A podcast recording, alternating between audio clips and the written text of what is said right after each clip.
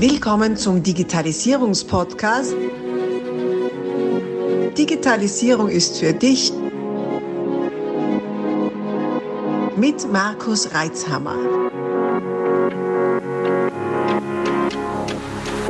Du hörst den zweiten Teil dieser Podcast-Folge.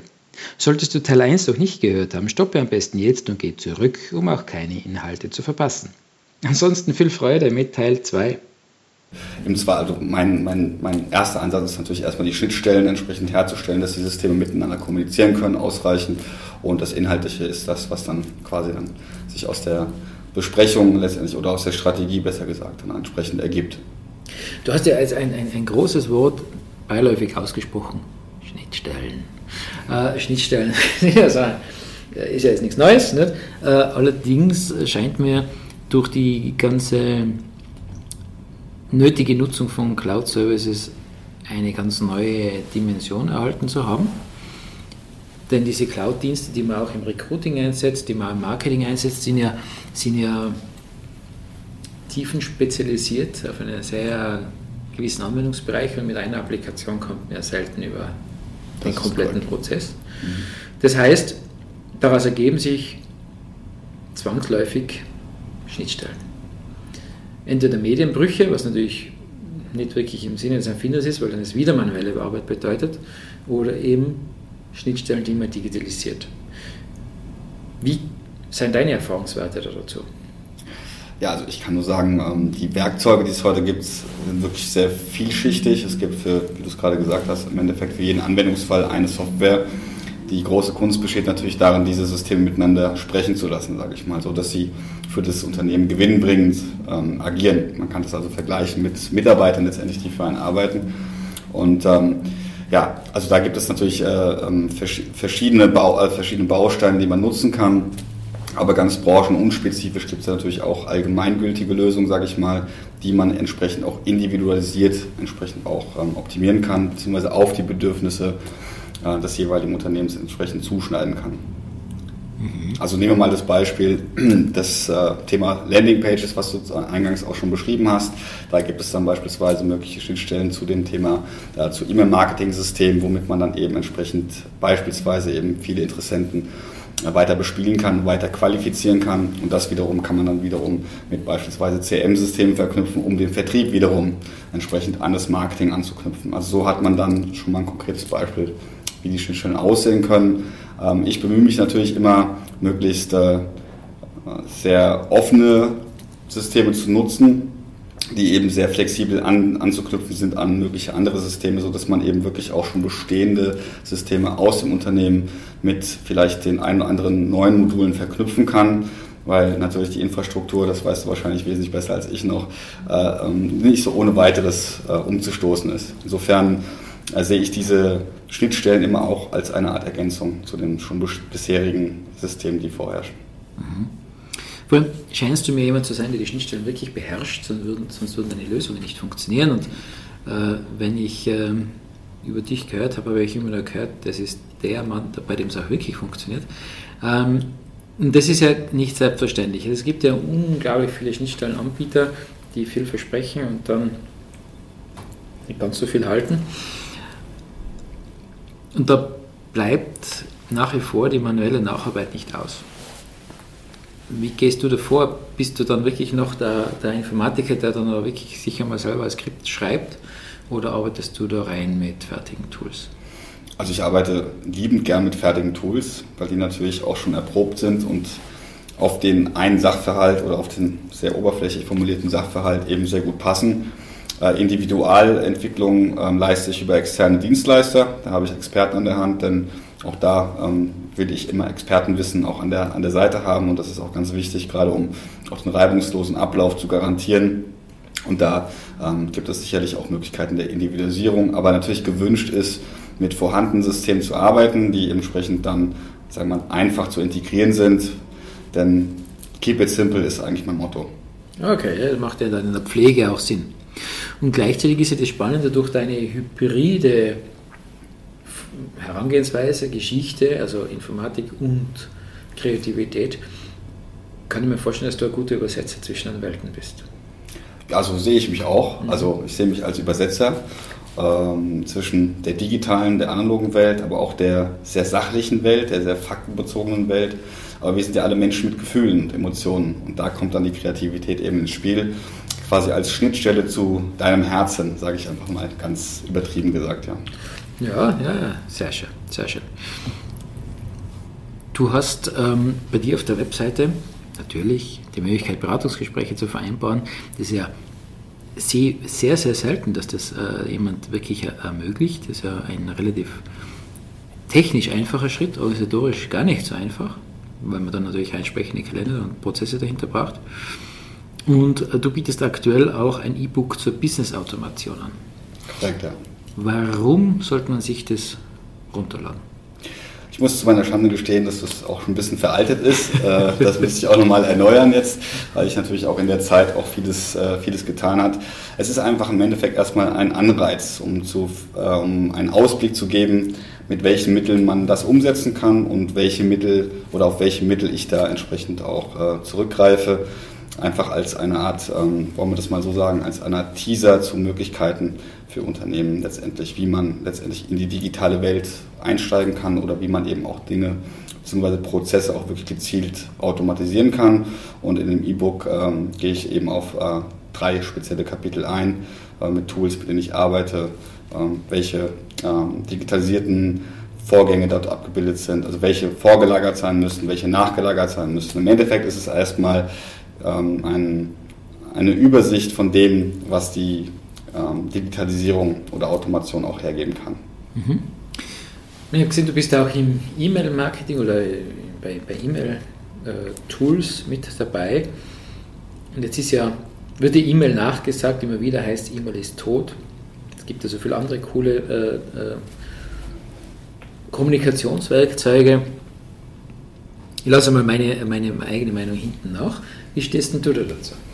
Ja, gut, ich muss ja jetzt sagen, dass ich äh, sage, dass man nicht auf E-Mails verzichten kann. ähm, aber im Endeffekt ist es doch so, dass wir im Geschäftsleben immer noch hauptsächlich über E-Mails kommunizieren auf schriftlichem Wege, wenn es nicht gerade das Telefon ist.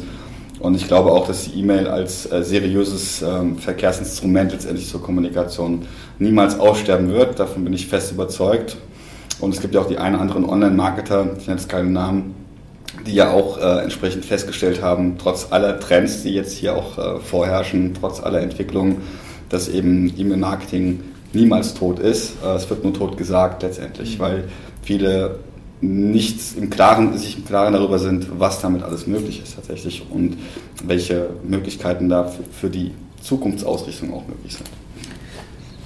Wenn man E-Mail-Marketing sagt, da sollte man immer einen Disclaimer dazu tun, dass, dass man als E-Mail-Marketing es nicht spammen versteht. Mhm. Ähm, der eine oder andere der Zuhörer wird vielleicht leidgeprüfter Spam-Empfänger sein. äh, manche mehr, manche weniger.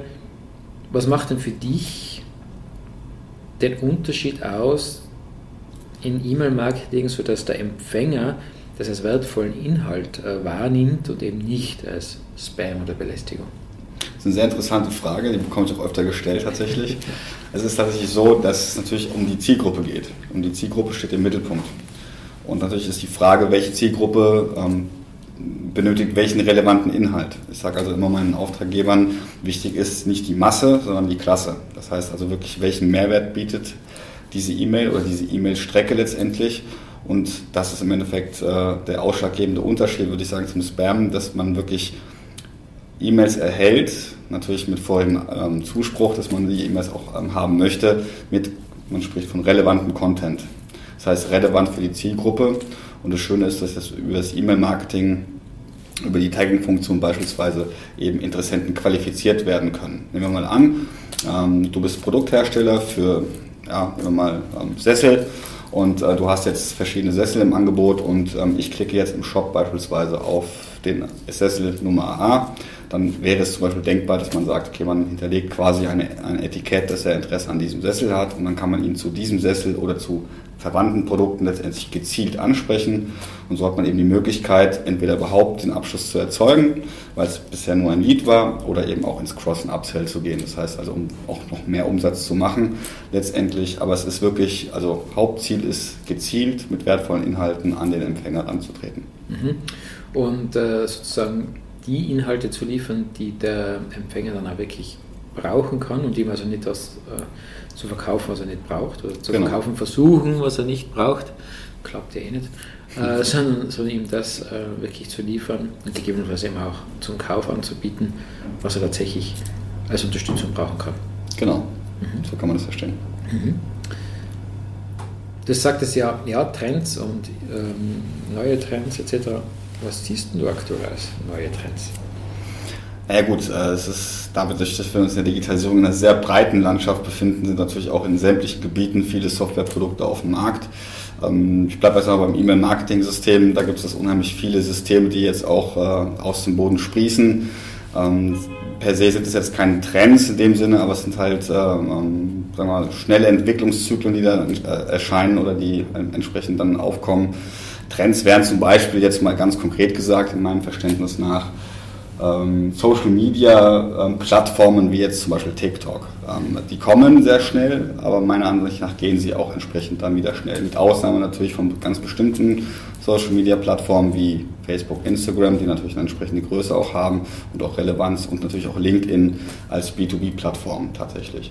Ansonsten würde ich sagen, sind es halt alles viele Produkte, die halt viele Nischen äh, eigentlich behandeln, die ich als Trends bezeichnen würde letztendlich. Ja. Okay. Jetzt hast du TikTok angesprochen, Facebook, LinkedIn. Da drängt sich natürlich die Frage auf nach der Zielgruppe. Korrekt. Äh, und ähm, die Zielgruppe zu definieren und damit auch zu definieren, über welchen Kanal spreche ich, äh, spreche ich die an, ist ja nicht ganz so schnell und nebenbei gemacht. Wie gehst du denn an dieses Thema heran, beziehungsweise welche Tipps hast du für, für einen Zuhörer da draußen? Wie kann er denn zu seiner Zielgruppe finden? Ja, der wichtigste Punkt ist, glaube ich, erstmal herauszufinden, wer hat überhaupt Interesse an deinem Produkt, an deiner Dienstleistung, ähm, dass man vielleicht auch mal in, in seine Zahlen reinschaut und mal schaut, naja, wer hat in der Vergangenheit welches Produkt oder welche Dienstleistung denn angefragt. Aber natürlich geht es um die Zielgruppenbesitzer in allererster Linie. Es stellt sich natürlich die Frage, ähm, wenn ich jetzt sage, ich möchte mehr junge Leute ansprechen oder tendenziell junge Leute, dann würde ich natürlich mehr in Richtung Social Media Marketing natürlich gehen, weil natürlich da die Zielgruppen entsprechend besetzt sind. Wenn ich aber jetzt das reine B2B-Marketing nehmen würde zum Beispiel, da würde ich mich, da denke ich, definitiv auf LinkedIn letztendlich als äh, Schnittstelle sozusagen als Schnittstelle einigen, weil eben dort die Zielgruppe entsprechend vertreten ist, die man im B2B-Bereich entsprechend ansprechen möchte. Und äh, natürlich ist es auch ein Altersunterschied hier und da. Wobei man natürlich von Instagram und Facebook eigentlich sagen kann, dass die breite Bevölkerung dort eben komplett vertreten ist. Insofern, wie ich auch zuvor sagte, sind die beiden Social-Media-Kanäle, würde ich sagen, ähm, wirklich auch als Ausnahme zu betrachten. Aber ansonsten, ja, genau. Also, mhm. genau. Mhm. welche Parameter muss so eine Zielgruppendefinition mit einschließen? Ja, das hängt natürlich davon ab, was für ein Produkt du verkaufst. Wenn du jetzt sehr lokal bezogen bist, geht es natürlich um die Lokalität. Ähm, natürlich geht es um das Alter, es geht natürlich um die, Demograf um die Demografie-Merkmale, es geht natürlich auch um die Interessenmerkmale, je nachdem, wie die halt zusammenpassen. Ähm, da geht es aber auch natürlich auch sehr, sehr viel darum, kreative Ansätze zu finden. Also es ist jetzt nicht so strikt, dass man sagt, mal nach Zahlen, du hast Schritt A, du hast Schritt B, daraus Schritt, äh, folgt Schritt C. Und es geht natürlich auch darum, mit dem Auftraggeber in die Tiefe einzusteigen und zu schauen, okay, wo sind die Zielgruppen jetzt aktuell, wo liegt vielleicht aber auch der Trend für die Zukunft, wo die Zielgruppen auch weiter zu finden sind. Also es ist nicht immer ganz linear zu, äh, zu beantworten und ich denke auch ein Schuss Kreativität. Da äh, sollte man nicht mit, mit geizen, auch viel testen natürlich auch entsprechend. Das kann man nicht so pauschal sagen, aber ich denke grundsätzlich geht es eben darum, wirklich in die Tiefe äh, mit dem Unternehmer äh, reinzugehen und zu analysieren, wer ist denn jetzt wirklich die Zielgruppe, wer sind denn die aktuellen Kunden, wer sind denn die Wunschkunden, denn das ist ja auch immer die große Frage, wen möchte man denn auch erreichen. Mhm. Und das sind eben dann wichtige Parameter, Lokalität, Altersklasse, Geschlecht, Interessengruppen. Ja. Okay. So viele Inhalte. Wir stoppen hier kurz und teilen dieses Interview auf mehrere Teile auf. Folge unserem Kanal, abonniere ihn um auch den nächsten Teil nicht zu verpassen. Abonnier doch gleich unseren Podcast und vergiss nicht, eine 5-Sterne-Bewertung zu hinterlassen. Bis dann, wenn es wieder heißt, Digitalisierung ist für dich mit Markus Reitzhammer.